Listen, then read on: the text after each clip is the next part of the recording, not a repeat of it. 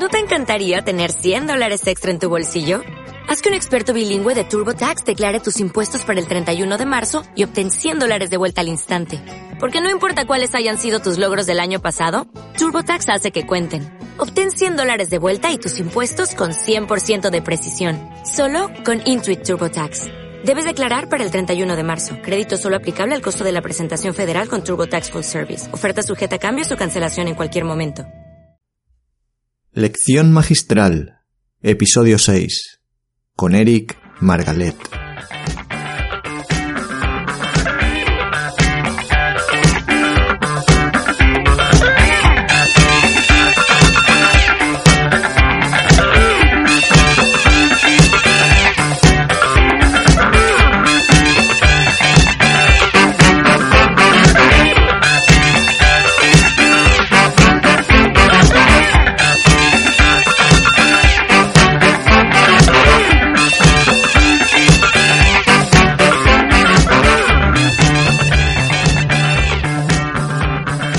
Buenas y bienvenido, bienvenida a Lección Magistral. El objetivo de este programa es presentarte a personas que además de proporcionarte contenidos de un gran valor, estoy seguro de que con su filosofía de vida y su forma de ver las cosas te van a aportar ideas, herramientas, estrategias que van a contribuir a tu crecimiento y desarrollo como persona. Antes de iniciar este programa me gustaría agradecer, como hago siempre, al Centro de Psicología Clínica y de la Salud Psicosalud situado en San Pedro de Alcántara y dirigido por Antonio Jesús Sanz Giraldo, la colaboración y ayuda prestada para poder llevar a cabo este podcast. Además, me gustaría destacar la labor diaria que tanto Curro como todo su equipo llevan a cabo para ayudar a tantas personas que pasan por el centro. Hoy tengo el lujo de poder charlar con una persona excepcional, tanto en el ámbito profesional como personal. Es de padres gallegos, pero nació en San Francisco, en Estados Unidos. Su padre trabajaba como químico y le llegó la oportunidad de colaborar con la NASA en un proyecto de alimentación para astronautas, mientras que su madre ejercía como maestra. Tiempo después, e ironía del destino, sería él quien eh, acabara colaborando con la NASA en una serie de proyectos de los cuales nos hablará más tarde a lo largo de la entrevista. De su padre hereda el carácter humilde, el estudio, el esfuerzo mientras que de su madre hereda la capacidad, la capacidad de adaptación, de ajustarse y acomodarse a lugares o situaciones distintas de las habituales. Pasa su infancia en Madrid, aunque era muy normal que cada cierto tiempo cambiara su lugar de residencia debido a cuestiones profesionales de su padre, habitando en otros lugares como Barcelona o Valencia. Quiso ser médico, luego veterinario, después pediatra, pero es en la cirugía ortopédica en traumatología donde encuentra su sitio. Muy jovencito comienza ya a formarse en diferentes hospitales y eso le proporciona una visión en conjunto de lo que era la medicina.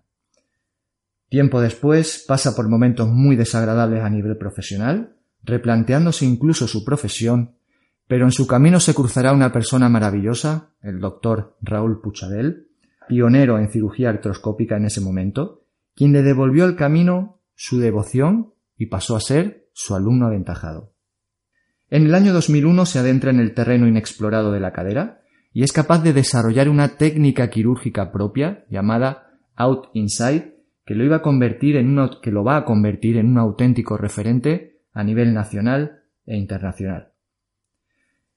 Esta persona que tengo aquí sentada delante de mí es nada más y nada menos que miembro de la Asociación Española de Artroscopia, de la Sociedad Española de Cirugía de Cadera de la Sociedad Internacional de Artroscopia de Cadera, miembro de la Sociedad Europea de Traumatología Deportiva, Cirugía de Rodilla y Artroscopia, de la Sociedad Española de Traumatología del Deporte, también miembro de la Sociedad Internacional de Artroscopia, Cirugía de Rodilla y Medicina Deportiva Ortopédica, miembro del Grupo Internacional de Preservación Articular de Cadera, formado por ocho exclusivos profesionales de diversos países del mundo, también forma parte del grupo de expertos en terapias biológicas y regenerativas y es director del grupo de expertos en terapia celular.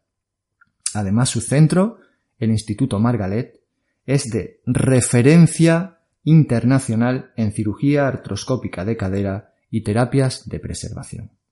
Hoy tengo el enorme placer de poder charlar con el doctor Eric Margalet Romero. Eric, muy buenas, ¿qué tal? ¿Cómo estás? Muy buenas tardes, Andrés. Oye, estoy súper ilusionado y encantado de tenerte aquí conmigo, poder conversar contigo y de que aportes todo ese valor y, conocimiento que, que nos vas a aportar. De verdad, te lo agradezco muchísimo y lo sabes, te lo agradezco. El placer es mío, Andrés. De verdad que el privilegiado creo que soy yo, porque no merezco, creo que no merezco estar aquí contigo. Bueno, bueno, bueno. Gracias, Eric. Eh, felicitarte por tu trabajo, porque tengo la oportunidad de escuchar maravillosas entrevistas de gente que realmente aporta al mundo muchísimo. Y yo creo que necesitamos gente como tú, Andrés, eh, que nos acerques a eso y nos hagas abrir los ojos, porque a veces vivimos siempre mirando al suelo. Bueno, Muchísimas que enhorabuena. Gracias. Ya sabes que, que valoro mucho esas palabras y viniendo de ti mucho más. Te lo agradezco. Bueno, Eric, antes de centrarnos un poquito en todo lo que ofrece tu instituto, el Instituto Margalet, y que nos hables de, esas de esos magníficos avances y descubrimientos que está viendo dentro del campo de las terapias celulares regenerativas, me gustaría comenzar esta entrevista hablando un poquito eh, por tu niñez, un poquito cómo era ese Eric niño, ¿no? ¿Qué era lo que le apasionaba? ¿Qué aficiones tenía en esa época de su vida? Pues mira, eh, yo creo que como hemos estado comentando antes un poquito así por encima, creo que, que los hombres, los hombres nacen y se hacen, ¿no? Y que realmente tu comportamiento, las cualidades o virtudes, en algunos casos si son virtudes, pues nacen y se hacen cuando tú eres niño. Entonces, recuerdo de esa niñez, pues por un lado cambios importantes en mi vida a nivel de residencia, como tú comentabas en la introducción, y que seguro que han motivado eh, experiencias nuevas en mi vida y han hecho que yo tenga un carácter más extrovertido. Y por otro lado, era un niño con, con, poca constancia para las cosas, ¿no? Entonces, mis padres eh, siempre lo recuerdan como algo en aquella época como algo negativo, porque yo quería un monopatín, hasta que no, que, hasta que no tenía el monopatín no deja la lata. Sí que es verdad que mis padres en eso han intentado educarme y lo han conseguido y era no me ofrecían el monopatín por nada, sino que yo me tenía que trabajar y conseguir el dinero para el monopatín. Pero una vez tenía el monopatín ya estaba pensando en la escopeta de balines, ¿no? Entonces era como, pues este niño no está contento con nada, ¿no? Y de esa, de eso siempre digo que se, bueno, que eso ha sido quizás el, el, la, la música, eh, la banda sonora en mi vida, ¿no? Un poco la, la inconformidad, el, el siempre querer buscar cosas nuevas y yo creo que eso es lo que me ha llevado hasta aquí. Muy bien. Eric, eres una persona que se caracteriza por saber sacar lo mejor de las personas y aprender de ellos. De hecho, empezaste haciéndolo de tus padres, de tus propios padres. ¿Qué fue lo que aprendiste de ellos? ¿Qué fue lo que te aportaron para convertirte, bueno, en la persona de éxito, tanto profesional como personal que eres hoy? Pues mira, tienes toda la razón del mundo. Yo creo que todos nosotros tendríamos que mirar para atrás y saber dónde venimos y a quién le debemos la vida realmente la vida se la debemos a nuestros padres. En este caso yo he tenido el privilegio y la fortuna de contar con dos maravillosas personas que han sabido desde que yo era niño guiarme en lo bueno o dirigirme hacia lo bueno y sin miedo, sin, sin, sin ser excesivamente... Sin presiones. ¿no? Sí. Eh, el situarme, el saber dónde venía, el nunca con tonterías, ¿no? Eh, ellos venían de unas de familias muy humildes. A mi padre le ha costado Dios y ayuda sacar adelante una carrera en aquellos años porque se quedó huérfano de pequeñito y ya tengo que luchar mucho y, y si no sacaba un 10 no podía continuar al día al, al año siguiente su carrera, ¿no? Entonces, de mi padre he aprendido la capacidad de, de lucha, el, el no mirar nunca para abajo, el intentar siempre levantarte después de una caída. Él me ha enseñado a ser perseverante y, intentar ser muy profesional en lo que haces. Que lo que hagas, intentar, intentar ser el mejor, no para presumir de serlo, sino por, porque cree que, que ese es el objetivo de un buen profesional. Bueno. De mi madre he heredado, pues sin duda su, su, su extrovertido carácter. Mm. Es una persona alegre, que contagia, es optimista, eh, ha pasado por situaciones de salud eh, muy graves y nos ha dado lecciones de vida a todos, ¿no? Y, y realmente es una persona que sigue, sigue hoy en día con nosotros, igual que mi padre, y bueno, pues el, el estar con ella es, es motivo de, de contagiarme siempre su alegría. Después es una persona que ha sabido adaptarse, así como al mejor mi padre, no digo que, que él no sepa adaptarse, pero sí que él es, ha sido un hombre más dedicado a su profesión y a, a tener una visión de, de, de futuro y de, de progreso importantísimo. Mi madre ha sabido adaptarse a las circunstancias, por, por lo que comentabas tú. Mm, cambios de residencia con cierta frecuencia, pues evidentemente hacen que, que los, que las personas que acompañan al gran profesional, pues a veces claro. pues tengan que adaptarse a la situación y más con, con cuatro hijos como mi madre llevaba a cargo, ¿no? Pero yo, yo creo que, que eso, eh, eso me ha ayudado mucho en mi vida. Wow. Eh, tu padre era químico uh -huh.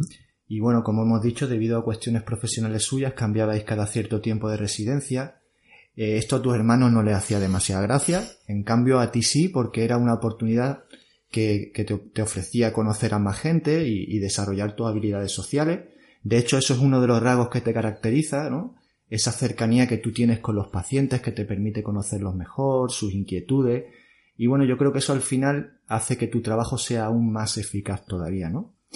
Eh, hoy en día tenemos la tendencia de, cuando conocemos a las personas, eh, por miedo a que nos hagan, bueno, por esa desconfianza, por posibles daños y demás, a meternos en una especie de coraza, de escudo protector, ¿no? Y yo quería preguntarte, a lo largo de, de ese proceso de, niñez hasta formarte y demás, ¿qué importancia le das tú al hecho de que una persona se muestre abierta, se muestre sociable, amistoso a los demás? ¿Qué, qué le puede proporcionar esa, e, e, esa forma de, de enfocar e, esa, ese tipo de relaciones sociales? ¿Qué crees tú?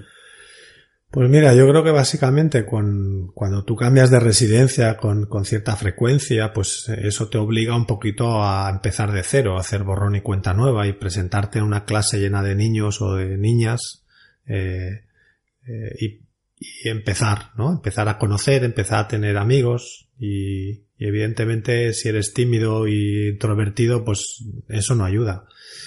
Yo siempre lo digo, detrás de esta, de este carácter extrovertido no deja de ocultarse cierta timidez, pero que, que he ido disimulándola con el paso de los años, pues a veces, pues, con, con este aire de broma que parece que siempre me sigue a todas partes, ¿no? Pero yo creo que el, que lo que realmente te hace conocer mejor a la gente y que la gente te conozca es, es abriéndote, no teniendo miedo a presentarte tal como eres, porque no tienes nada feo que enseñar. Claro. Y, y, realmente en esta profesión que, que como tú comentabas en la introducción ha sido muy vocacional. Y entonces, una de las grandes cosas que tiene la medicina es poder conocer a tus pacientes y que tus pacientes te conozcan, porque creo que es en esa relación, tiene que ser una relación de transparencia y de confianza. Y realmente yo no entiendo que un médico se muestre introvertido o no muestre cómo es a su paciente. Muy bien. Como dije al principio, decides dedicarte a la cirugía ortopédica en traumatología y ya desde muy jovencito empiezas a trabajar en diferentes hospitales. Eso, como decía, te proporciona una visión en conjunto de la medicina. Todo va bien, pero de repente algo ocurre, empiezas a ver algo y eso te lleva a replantearte tu profesión e incluso tu vocación. ¿Qué es lo que eh, provoca que Eric Margaret en esa etapa de su vida decidiera abandonar eh, la medicina? Pues mira, básicamente los ideales que tú tienes cuando eres niño, cuando tú decides eh, ser médico, porque realmente crees que tu vocación o tu, tu idea de poder aportar algo es ayudando y curando a la gente, cuando esa idea tú consigues ser médico y después de muchos años de estudio y muchos años de, lucha y muchos años de trabajo y muchos años de pasar las navidades fuera de casa y porque te tocaba hacer guardia y, y de turnos y turnos y turnos, pues bueno, consigues estar donde tú querías estar, ¿no? Y entonces en ese momento, pues en mi caso, me encontré rodeado de maravillosos profesionales y enfermeras y pero realmente en un hospital donde no creo que no se valoraba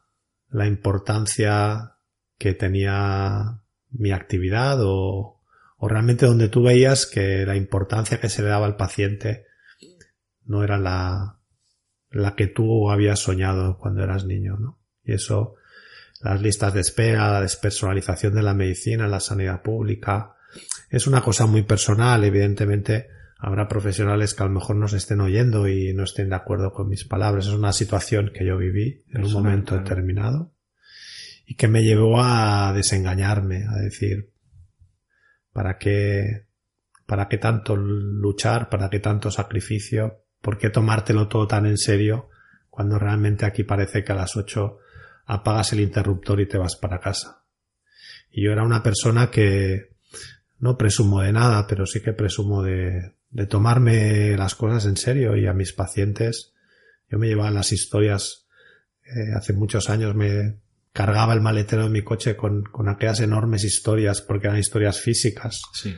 Y me las llevaba a mi casa porque no tenía tiempo en la consulta de poder mirármelas delante de mi paciente. Yo a mi paciente le prometía que aquella historia iba a ser revisada por la noche y que íbamos a intentar buscar una solución. Y afortunadamente, pues sí, fuimos, eso fue la forma de conseguir un poquito el progreso, pero a la vez también generabas ciertas envidias. Eh, ahí es donde, donde quería tocar yo un poquito, ¿no?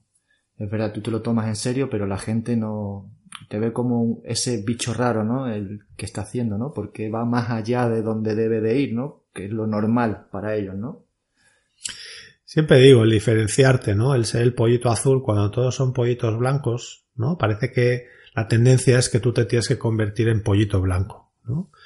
Y a mí el encasillarme, ¿no? y no, y, no es por, por diferenciarme, por ser, por ser especial, no, no. Yo creo que cada uno en la vida ha de tomar el camino que tiene que tomar. el camino al- para el que ha estudiado, el camino para el que sus objetivos y su- sus ideales eh, son así.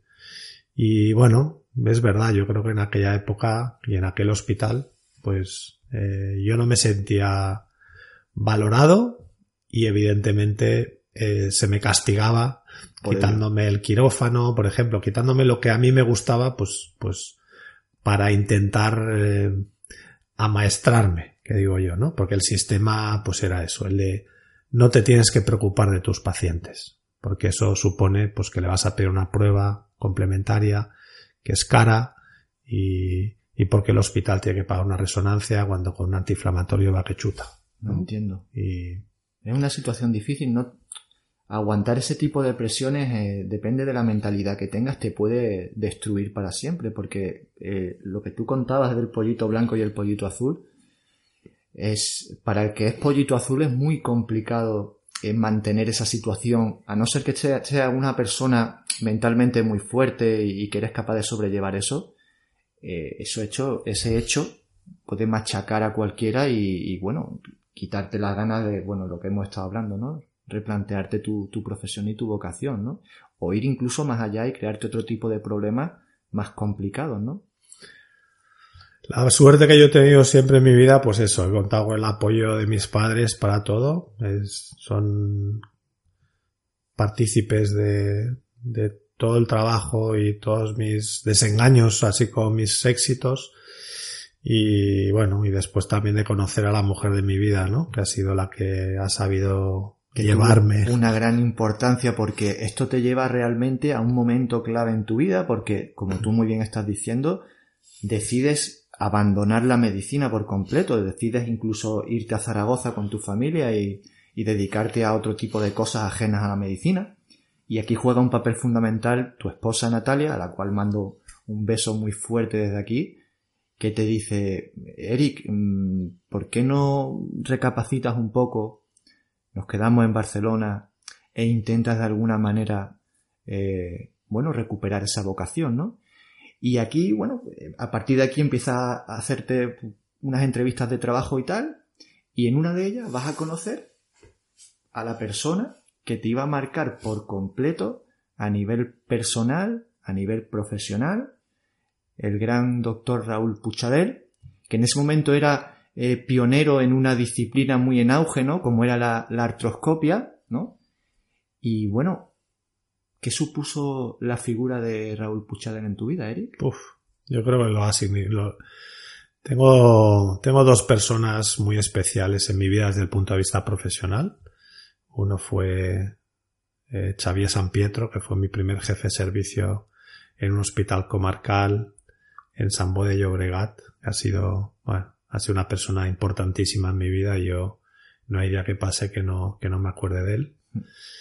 Y la segunda persona, pues quizás ya en, en una etapa más madura, profesionalmente hablando, pues fue Raúl Puchadey. Y bueno, pues Raúl Puchadey para mí ha sido un mago, ¿no? Era una persona que, que era capaz de, de cirugías eh, maravillosas y después era tenía una personalidad que no para nada era creído ni engreído, sino todo lo contrario, ¿no? era un era un cirujano que no que no se las daba de y entonces pues aprendes la humildad y aprendes eh, el cariño, la dedicación y el amor que le tenía a esta, esta especialidad. Curioso, ¿eh? Si no hubieras pasado ese mal trago, no hubieras conocido, no lo hubieras conocido quizá, Sin duda.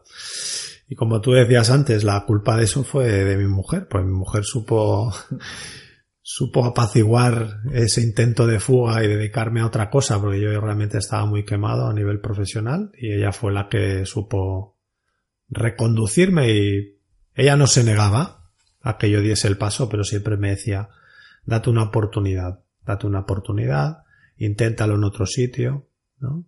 Y bueno, ella yo creo que ha sido el, enlace perfecto de lo que mis padres cuando era joven pues intentaban inculcarme, pues mi mujer eh, ha sido pues esa, esa mano que ha ido meciendo mi camino. Qué bueno. Eric, hay una, una cita que te he escuchado decir y que a mí me encantó cuando te la escuché, que es algo así como que el hecho, el estar al lado de una buena persona y de un buen profesional hace que luego tu vida sea más exitosa. Y bueno, aquí me gustaría eh, recalcar o señalar, destacar la importancia que tiene eh, la figura del mentor o, del maestro, ¿no? A raíz de todo esto que estamos hablando de cómo conociste a, a Raúl Puchadel y todo lo que significó para ti, ¿no? Un mentor o maestro que es la persona que te guía, que te forma, que te orienta, que evita pérdidas de tiempo, quebraderos de cabeza. Y que bueno, que eh, al final tú sabes que una persona puede tener mucho talento, una habilidad increíble para hacer algo, pero si en determinados momentos en, las que, en los que el proceso se pone duro y se pone complicado y tú sabes que eso sí o sí va, va a ocurrir, si esa persona no tiene a alguien que le oriente, puede acabar tirando la toalla y, abandonando, ¿no? Eh, te quería preguntar, ¿qué opinión te merece a ti la figura de, ese maestro mentor y, por qué aconsejarías a una persona que tratara de encontrar el suyo y, aprender todo lo que pudiera de él? Mira, yo creo que desde niños, o por lo menos en mi caso ha sido así, hemos tenido figuras en nuestra vida que han supuesto pues una guía, una luz que seguir, ¿no? Pues, por ejemplo, cuando tú ibas al colegio, pues un maestro, un profesor, que te daba las matemáticas de cine o te daba la física y tú estabas esperando que llegase la física porque era maravilloso. Y esa persona además no solamente dando la asignatura, sino con su forma de vivir, con su forma de tratar a los demás, era como una especie de ejemplo que tú tenías ganas de seguir, como un flautista de Amelín, al cual a ti te apetece seguir allá donde vaya, ¿no? A mí en mi vida he tenido, pues eso, he tenido estas, estas figuras, tanto en la adolescencia como posteriormente en mi vida profesional. y, y también a veces en la vida personal conoces a un amigo que es, que es un poco tu guía, es un poco tu, tu, luz. Y, y yo creo que es fundamental que tener a alguien que nos alumbra y que nos deslumbra cada día o, o cuando coincidimos con él, porque yo creo que hemos de aprender todos de todos y, y bueno, y eso ha servido, me ha servido mucho en mi vida. Claro que sí. Como he dicho, te formas en cirugía artroscópica junto a Raúl Puchadel y en el año 2001 te lanzas a, a realizar artroscopias de cadera. Por un lado, una decisión arriesgada por la complejidad y la importancia que tiene la, esta articulación, pero luego, por otro lado, realmente se abría un amplio campo de posibilidades porque en ese momento en España la cadera era la gran desconocida, incluso la gran olvidada. ¿Qué te lleva a especializarte en esa articulación, Eric? Mira, como tú decías, ¿no? Decidí ser médico por vocación. Eh, mientras estaba estudiando medicina me gustaba mucho el deporte y de hecho, pues, eh, una forma de, de, poder tener algo de dinero para gastártelo, pues, a los fines de semana, pues, eh, era entrenar a un equipo de niños en el colegio en el que yo estudié. Me saqué la titulación de entrenador de baloncesto y compaginaba mi pasión que era la medicina con mi pasión que era el deporte y en este caso el baloncesto. Entonces intenté unir la medicina con el deporte y de la unión de la medicina al deporte pues lo más parecido es la medicina deportiva, la traumatología, Ajá. la cirugía ortopédica. Eh, cuando, cuando consigues llegar hasta ahí, eh, la medicina, la cirugía ortopédica y la traumatología es, es, muy variada, tiene muchos campos. Y tienes la cirugía abierta y en aquellos, en aquellos años pues la cirugía artroscópica parecía que iba a ser un, una técnica, un procedimiento a seguir. Sí que es verdad que era muy cuestionada porque era una técnica que, que estaba al alcance de muy pocos porque realmente se precisaba cierta habilidad y no todo el mundo era capaz de operar con una cámara y con un instrumental específico. Es decir, en esa época ya eh, eh, hablamos del año 2001. En, sí. en esa época ya se, eh, se podía saber si era posible hacer una artroscopia de cadera, porque hasta ese momento era cirugía abierta, ¿no? Exacto.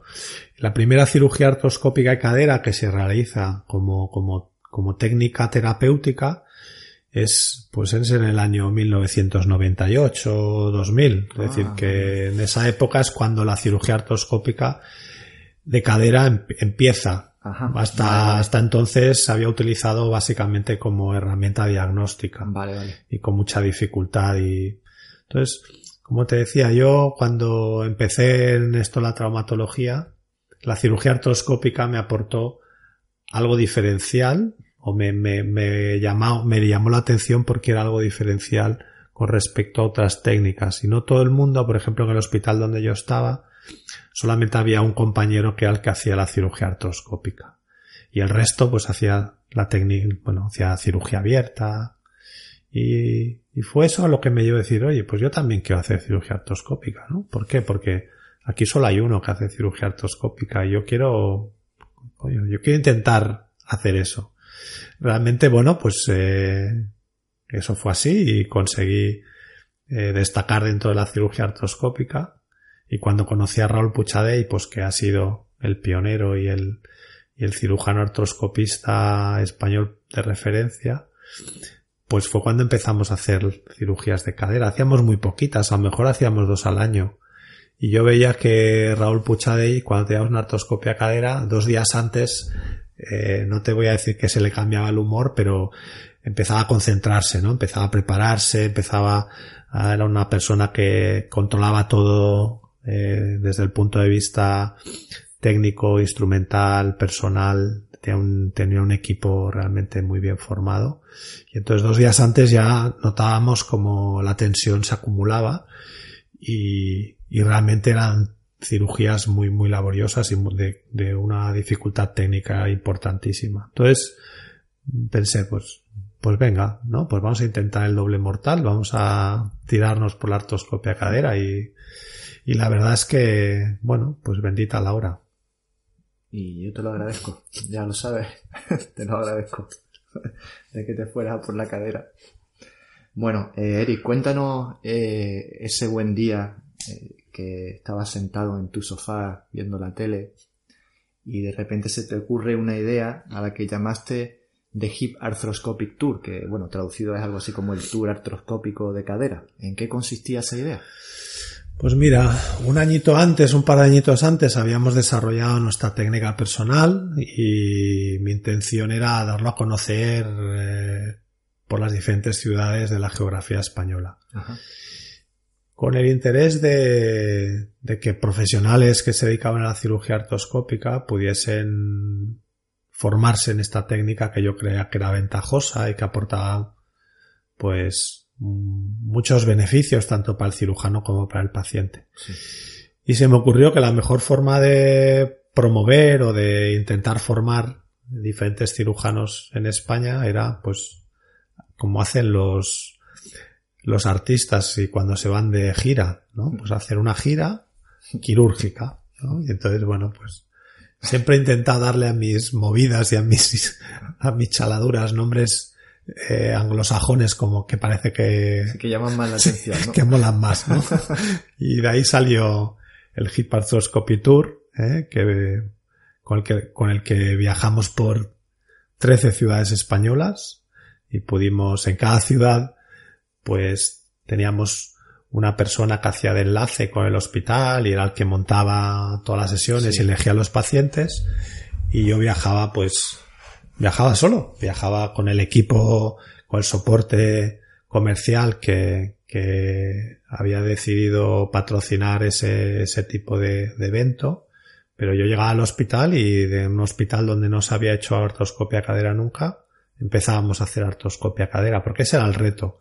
No, lo bonito para mí no es ir a un sitio con mi equipo y deslumbrar a nadie, sino llegar, ver que eso se puede hacer, enseñarle a la gente cómo, cómo se ha de preparar, cómo, cómo se hace ese tipo de cirugías y hacerlos partícipes, con lo cual yo era evidentemente la persona que desarrollaba la cirugía, asistida por, por el cirujano que estaba en la ciudad y por su equipo. Y a su equipo lo formábamos y, y era la forma de que ese hospital o esa ciudad a partir de entonces pudiese seguir con esta técnica. Y es precisamente en una, eh, en una de, esas cirugías que llevas a cabo por toda la geografía española, en Vitoria, si no, si no estoy muy equivocado, creo que es en Vitoria, cuando se produce un hecho que te marcaría por completo y te convertiría en el auténtico referente nacional e internacional que estás hecho en artroscopia de cadera.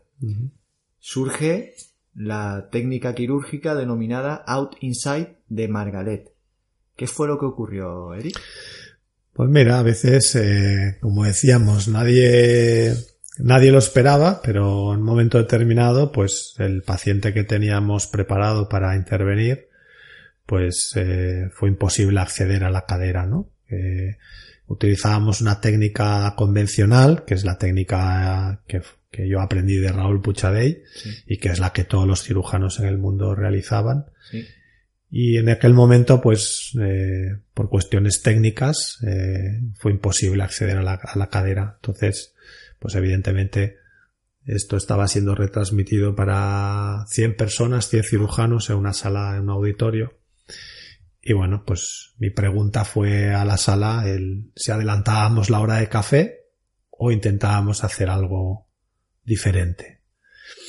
Pero sinceramente yo no tenía nada pensado pero fue como decir, bueno, ojalá digan que adelantemos el café, pero, pero no, la decisión de la sala fue, la decisión de la sala fue, intenta algo diferente.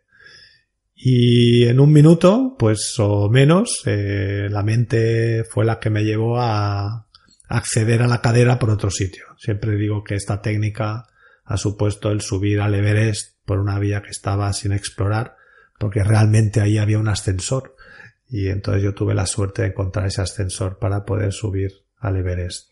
Quiero parar en ese momento en el que tú has dicho que, que bueno, que de repente viste esa vía, pero quiero que nos centremos ahí un poco. Eh, en ese tipo de situaciones, ahí la presión puede.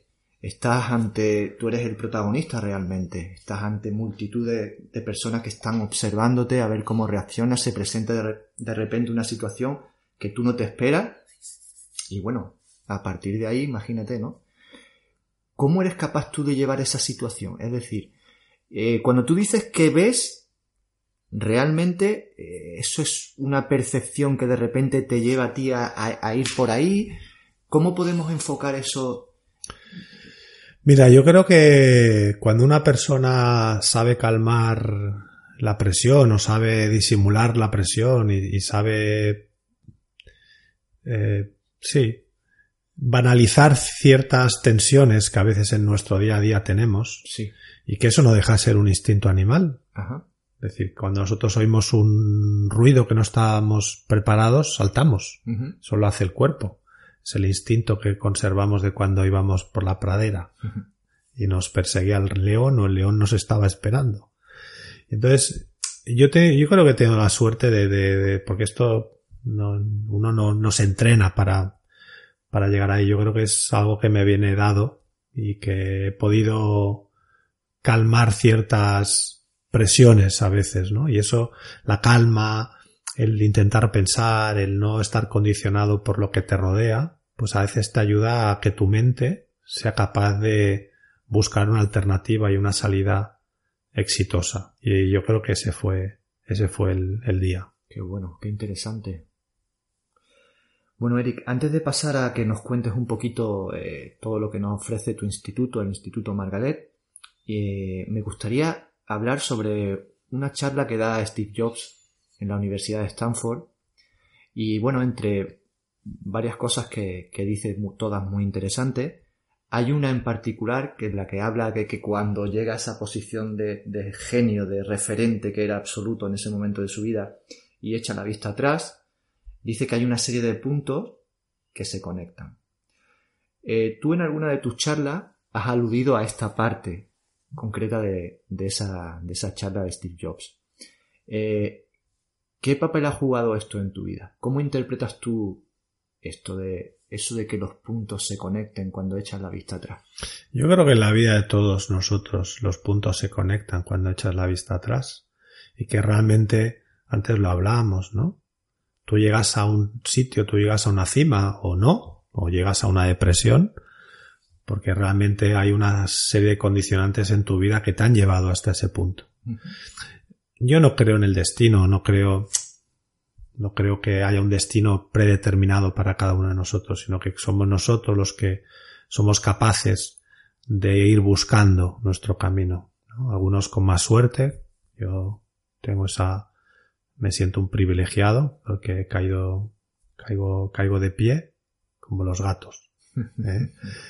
Pero sí que es verdad que cuando echas la vista atrás te das cuenta de que si no hubiese pasado aquello, si yo no hubiese intentado dejar mi profesión, si yo me hubiese acostumbrado a, pues no hubiese cogido la ramificación o el desvío, no hubiese dado un salto y no hubiese llegado a donde estaba, ¿no? Entonces, yo creo que eso es, eso es bonito, mirar para atrás y ver la conexión de los puntos, ¿no?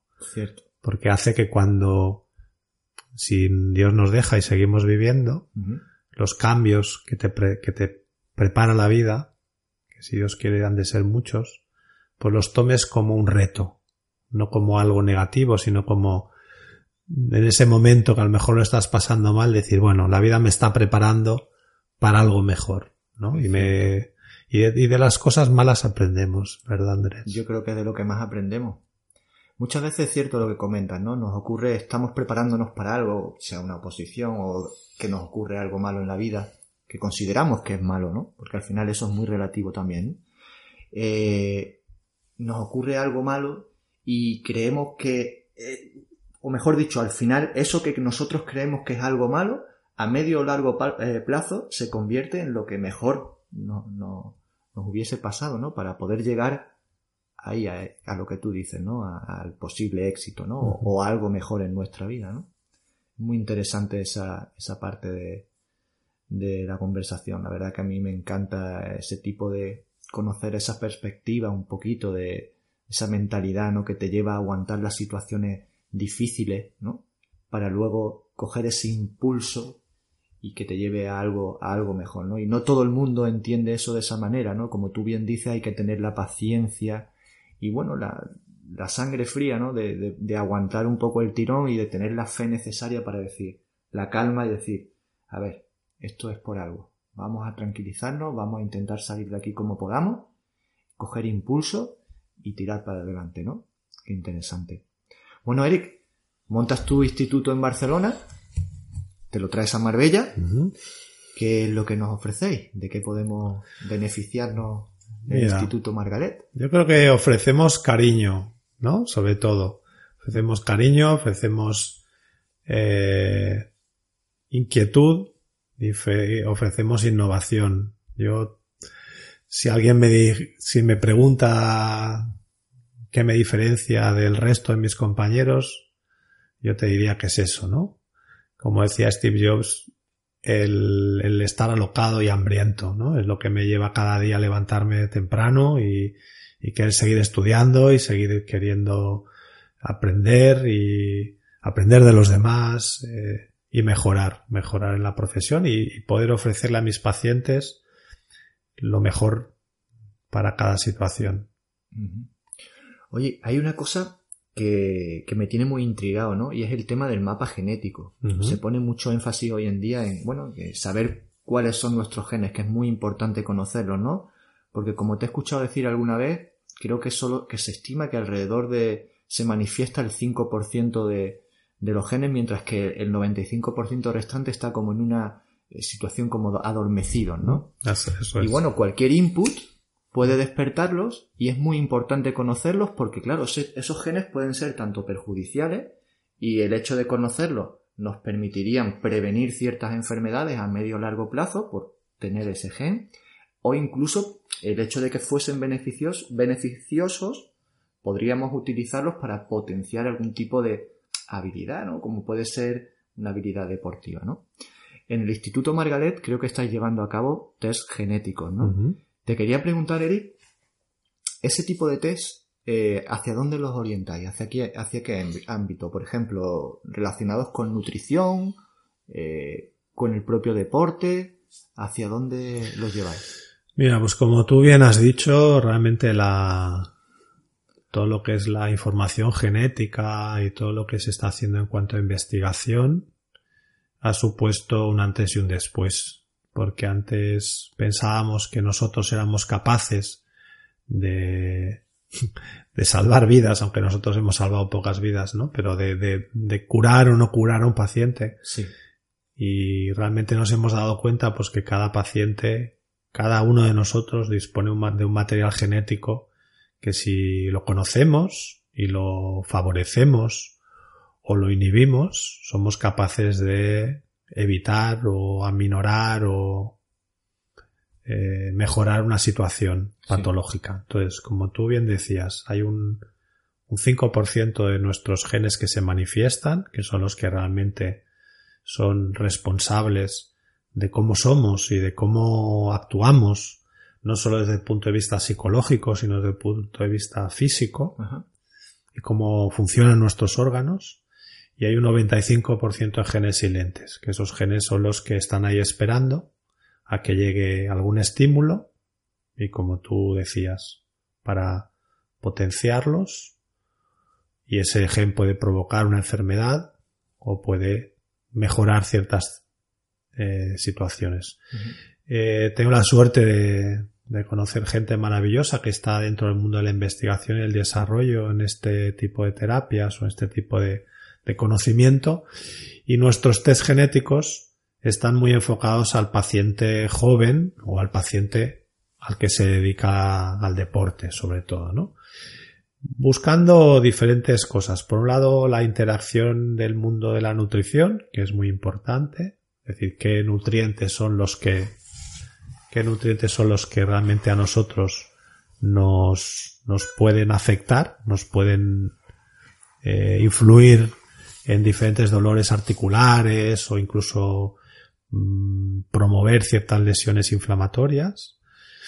Por lo tanto, una parte de ese test va enfocado a, a intolerancias alimenticias que muchas veces no son detectables por ningún tipo de análisis ni ningún tipo de prueba complementaria, sino que realmente lo que hacemos es determinar que tú en tu cuerpo tienes una presencia de genes que son favorecidos o inhibidos en este caso por estos nutrientes de los que hablamos. Y después, lo que hemos valorado en este test es saber la capacidad que tiene tu organismo en regenerarse. Si tu cuerpo tiene una predisposición positiva a la regeneración celular por la presencia de unos genes determinados o no las tiene, ¿no?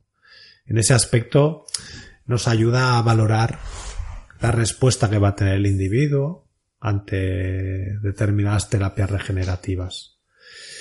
Y por otro lado está desde el punto de vista de la patología, ¿no? Eh, ¿Qué predisposición tiene tu cuerpo a enfermar en cuanto a unas patologías, pues, eh, que el mundo del deporte, pues es, eh, afortunadamente son infrecuentes, pero que existen, como por ejemplo la muerte súbita. ¿no? Pues este test te permite saber si tú tienes genes que predisponen a la muerte súbita. qué interesante. O por ejemplo predisponen a la obesidad, o predisponen a la hipertensión arterial, o predisponen a la artrosis, o te predisponen a la osteoporosis. Es decir, que todo eso está ligado mucho con la calidad de vida. Y desde el punto de vista profesional, nos interesa mucho que nuestra actividad esté muy ligada a este tipo de, test, a la prevención. Qué interesante, madre mía. Bueno, Eric, ahora me gustaría hablar, eh, meterme en el tema de las medicinas regenerativas y sus diferentes terapias. Bueno, la primera de ellas es el conocido plasma rico en plaquetas, el PRP, y las células madre. ¿Podrías contarnos muy brevemente en qué consisten y qué usos y beneficios pueden obtener el paciente de ello? Mira, no sabes lo que te agradezco que me hagas la pregunta porque muchos profesionales no somos capaces o no son capaces de explicar esto a sus pacientes y sus pacientes que han sido tratados con técnicas biológicas, regenerativas o no, en muchas ocasiones dicen es que a mí me han puesto células madre y realmente no le han puesto células madre, le han puesto plasma rico en plaquetas. Entonces yo creo que es importantísimo que todos los pacientes y que el público en general sepa diferenciar eh, las diferentes terapias regenerativas. Hablamos de terapia regenerativa cuando utilizamos productos que obtenemos de nuestro propio cuerpo en beneficio de nuestro propio cuerpo para regenerar, prevenir, eh, reconstruir ciertas lesiones y que evidentemente, como decimos, sean biológicas, sean naturales, sean obtenidas de nuestro, de nuestro cuerpo.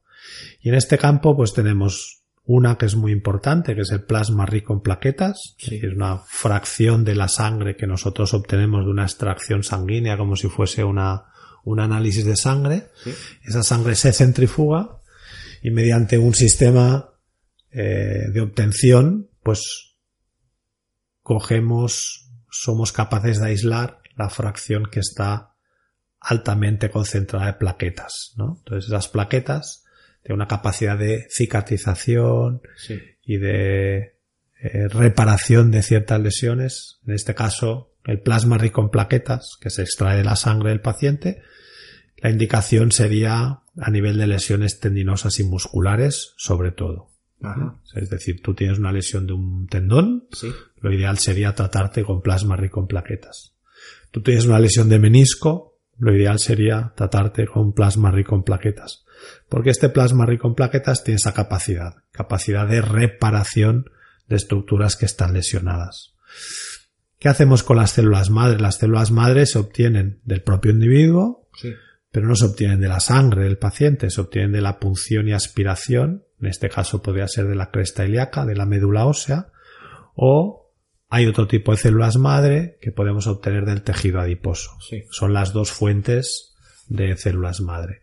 Y la célula madre que tiene un complejo o un mecanismo más complejo de, obtención, porque precisa de mayor eh, manipulación, por decirlo de una manera, en nuestros laboratorios, pues lo que hacen es regenerar lesiones en donde en, algunos casos existe ya un defecto de ese tejido. Es decir, una lesión tendinosa donde ya la rotura mm, es casi completa o parcial, donde realmente ya hay un trozo de tejido que está que está inherente y que no, que no, inerte, perdón, y que no, y que no sirve, la célula madre es capaz de regenerarlo. Increíble. Y es capaz de, de, Pasada. de proporcionarnos esa calidad, ¿no? Entonces, las células madre hoy en día pues se utilizan mucho en condropatías, en Ajá. lesiones del cartílago. Sí. Sí que es verdad que no se pueden utilizar en pacientes con, unos grados de artrosis elevados, porque evidentemente pues su efecto no es el mismo. Y cuanto más pequeño sea el defecto del cartílago, mejor resultado tenemos. Yo te diría que esos son los dos campos más importantes que hoy en día tenemos en el mundo en terapia regenerativa. Y después de cada uno de ellos, es decir, del plasma rico en plaquetas, hemos conseguido hacer un plasma rico a la carta que llamamos, que es en función de la lesión que tú tengas, a nivel del tendón que tú tengas, Sí. y dependiendo del tipo de genética que tú tengas, pues nosotros somos capaces de emplear un plasma rico personalizado para ese tipo de lesión. Joder, qué Entonces, bueno. Y el camino va por ahí, porque siempre hemos dicho que la aspirina no le va bien a todo el mundo. No, no- a lo mejor a ti la aspirina no te quita el dolor de cabeza. Claro. Y entonces, lo que hemos buscado, y yo soy, ya te digo, un afortunado porque he conocido gente que, que, que tiene esta mentalidad y que es capaz de transmitir este conocimiento, nos ha llevado a, a saber eso, ¿no? Que, que realmente podemos personalizar todas las terapias y que es el futuro. Pero eso realmente, el de hacer el PRP a la carta, eso es realmente nuevo, ¿no? Es muy nuevo. Somos, probablemente seamos uno de los pocos centros en Europa, por no decir en el mundo, que somos capaces de hacer un PRP personalizado. Hay muy pocos centros que lo puedan hacer. Claro, porque el PRP, el que se hacía, el que se empezó a hacer al principio, eh, eso es como tú bien decías, no tenía el mismo grado de efectividad en función de la patología del paciente, no era igualmente efectivo en, una- en un caso que otro. Y con este PRP a la carta, más específico, ya sí, ¿no? Ya buscáis esa precisión, ¿no? La crítica que hemos tenido siempre en las terapias biológicas, en el PRP, por ejemplo, que fue la primera en, en situarse en este país, ha sido esa, ¿no? El, el saber exactamente qué dosis de plaquetas estaban administrando a cada paciente. Y las dosis de plaquetas varían, como digo yo, varían solo, ya hay una variación solamente dependiendo de la temperatura en que tú obtienes esa sangre, es decir, que la, la temperatura óptima es entre los 16 y los 22 grados. En ese nivel de temperatura tú obtienes mayor concentración de plaquetas. Pero si sobrepasas esos 22 grados de temperatura, es decir, si el- la habitación donde tú estás trabajando pues sobrepasa esa temperatura, la agregación plaquetar es menor. ¿no? Entonces, una persona que fuma, por ejemplo, una persona que es obesa, o una persona que tiene determinados hábitos alimenticios, pues tendrá unos niveles de plaquetas diferentes que tú y que yo. Sí. Y si nosotros lo que intentamos es conseguir el mayor número de plaquetas posibles para tratar tu lesión, Sí, pues esos son factores importantísimos claro. y por lo tanto necesitamos un PRP a la carta, un PRP personalizado, donde yo sepa exactamente el número de plaquetas que te voy a inyectar. Qué bueno.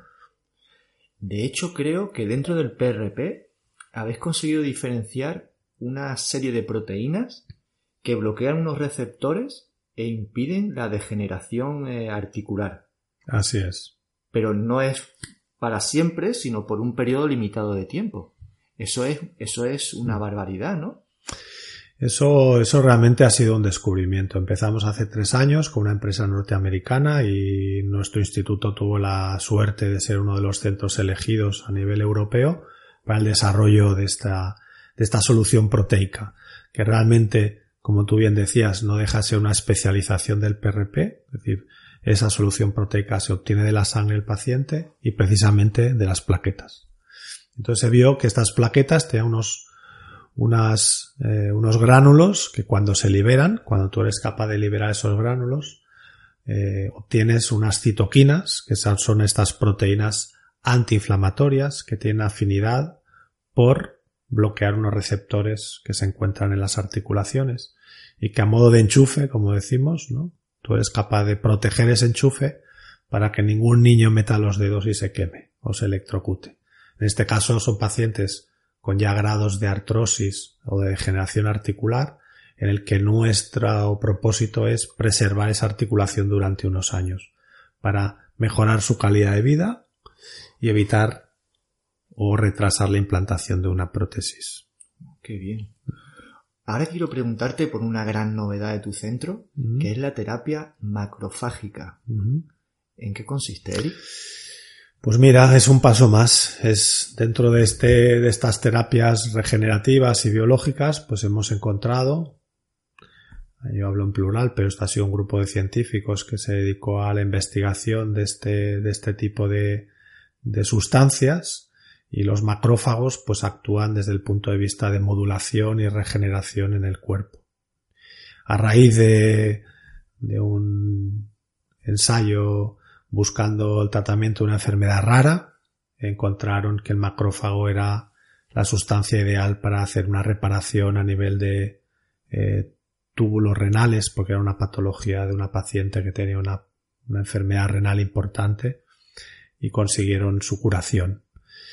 Cuando vieron las características y propiedades del macrófago, se dieron cuenta que este tipo de sustancia se podía emplear en patologías más frecuentes como por ejemplo son las lesiones musculotendinosas. Y empezamos hace dos añitos en Barcelona a tratar diferentes profesionales del deporte con patologías agudas y patologías crónicas eran rebeldes a tratamientos efectuados y realmente se ha demostrado y se ha objetivado pues los grandes resultados que da el macrófago. Entonces, hoy en día hemos podido tratar pues a Cristiano Ronaldo, hemos tratado a Messi, hemos tratado a Pastore, hemos tratado a, a Yaguaspas, hemos tratado jugadores de primera línea, de fútbol, de baloncesto, de golf, de tenis, y realmente con un retorno a la actividad asombroso, porque el macrófago tiene la capacidad de reparar una lesión en cuatro días. En cuatro días. Sí. O sea, estamos hablando de que, bueno, una lesión eh, muscular, tendinosa y muscular, eh, de, en función del, grado de evolución que tenga, del grado de la lesión, mejor dicho, que suele ser entre cuatro o seis semanas la recuperación, pasamos a hablar de cuatro días. Sí, sí. Pasada. Esto es lo que se vio en laboratorio. Vimos en laboratorio que en cuatro días consideramos una reparación del tejido. Una lesión que había sido provocada y conseguíamos esa reparación de forma rápida. Evidentemente, la naturaleza, nuestro propio organismo está preparado para repararnos. Eh, lo que diferencia al macrófago de la naturaleza es que el macrófago en, en dosis determinadas, en concentraciones especiales, pues obtiene estos grandes resultados.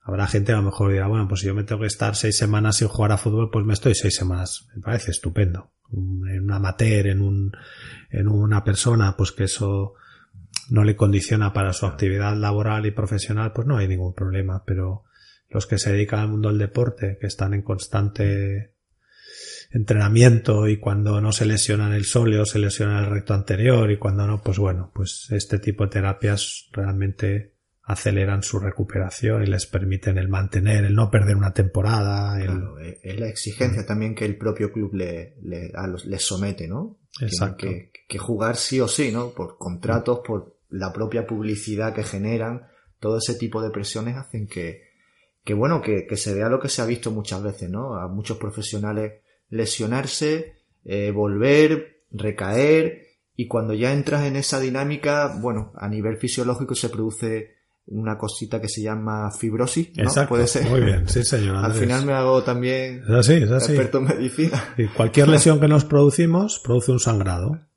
¿Vale? Cuando tú te haces una rotura fibrilar, esa rotura fibrilar comporta una rotura de capilares. Ajá. Esos capilares pues provocan pues que haya una hemorragia aunque es contenida porque se produce un efecto vasoconstricción, esa hemorragia, esa sangre que ocupa el espacio donde se ha producido la rotura fibrilar, esa sangre tiene tendencia, por un lado, a regenerar nuestro tejido, porque en esa sangre hay plaquetas, pero por otro lado hay una serie de sustancias que su finalidad es crear una reparación rápida. ¿Eh? Es como un expreso. Sí, y ese expreso, esa reparación expresa, eh, o express es la que genera esa fibrosis, como tú decías. Y claro, eso genera una sensación equivocada en el deportista porque cree que está recuperado. Exactamente. Exactamente. Te provoca una reparación no funcional. Es decir, te dota de cierta actividad, pero realmente no te aporta resistencia. ¿Qué hace el macrófago? El macrófago, cuando hay una lesión de estas características, es inyectado en la zona de lesión aguda.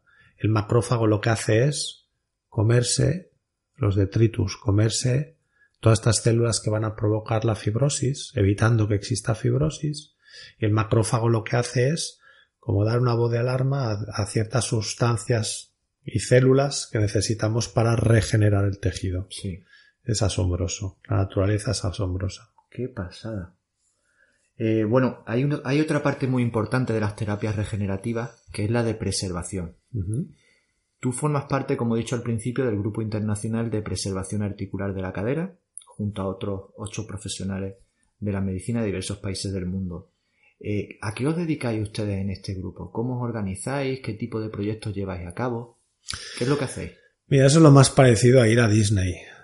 Eh, yo la primera, la primera, la primera vez que fui a, me reuní en Chicago con mis compañeros de grupo, volví a casa pues como un niño con zapatos nuevos y tardé, pues tuve tres o cuatro días hablándole a mi mujer de lo maravilloso que era haber conocido a, a fulano, a Mengano, porque realmente es, como te decía, es como estar en Disneyland, ¿no? Cada día ves un personaje, cada día aprendes cosas nuevas, ¿no? Realmente nuestro grupo está formado y, para poder aportar todas las ideas personales que cada uno de nosotros tiene, es decir, que se nos, se nos paga o se nos valora por nuestras ideas y donde se intenta el desarrollo de todas esas ideas, ¿no? Puestas en común, que eso yo creo que tiene de positivo que la crítica constructiva permite mejorar un proyecto que inicialmente puede ser idea de uno de los, de los miembros del equipo y que con la experiencia y vivencias de cada uno de nosotros podamos ayudarle a mejorar esa, ese proyecto, ¿no? Y realmente, bueno, como decía, soy un privilegiado el poder estar ahí en, en, el, en la actualidad, en la innovación, en, en saber todo lo que va a aparecer en los próximos cinco años Maravilloso. Pues como un surfero que sabe que dentro de media hora va a venir la ola de su La ola buena. Entonces te esperas, ¿no? Y te dices, bueno, pues me voy a colocar así porque la ola va a venir. Bueno, es lo que te has ganado con todos estos años, ¿no? Sí, sí. Una recompensa, ¿no? A todo el esfuerzo y a todos los malos ratos. Soy, soy un privilegiado. Y yo que me alegro, porque lo merece y lo sabe. Gracias, Andrés. Eh, bueno, eh, comentaba al principio que tu padre colaboró con la NASA en un proyecto de alimentación para astronautas y tiempo después eres tú ahora el que colabora con ellos diseñando, bueno, diferentes tipos de instrumentales y demás. Eh, ¿Tú podrías contarnos algún diseño que estéis haciendo o que vayáis a hacer? Cuéntanos un poquito a ver qué podría. Pues mira, realmente fue así, ¿no? Mi padre, mi padre mi padre consiguió trabajar para la NASA en un proyecto de alimentación espacial hace, pues esto hace, pues mira, pues el año 65. Y quién nos iba a decir que años más tarde, pues yo iba a poder eh, coger uno de los de los prototipos o de diseños que hizo la NASA para visualización articular y poder desarrollarlo, pues para adaptarlo a, a nuestra a nuestra profesión, ¿no? Y así ha sido. Estamos trabajando en el desarrollo de, este, de esta aguja artroscópica, ¿eh? que realmente lo que nos permite es una visualización de la articulación con, con muy poca invasión. Clavar una agujita en una articulación con poquito anestésico local y te permite no solo hacer un diagnóstico, sino poder tratarlo in situ. Y eso realmente es, es muy interesante desde el punto de vista profesional. Antes de terminar, me gustaría eh, hablarte de un par de novedades que hacéis, que hacéis en tu centro, muy interesante. Una de ellas es un, eh, vuestro centro es el primero en llevar a cabo una cirugía muy novedosa, como es la subcondroplastia. ¿En qué consiste y qué tipo de pacientes eh, se pueden ver beneficiados de, de este tipo de cirugía? Pues mira, la subcondroplastia nace de la intención de rellenar y de aportar la resistencia que el hueso no tiene en determinadas patologías.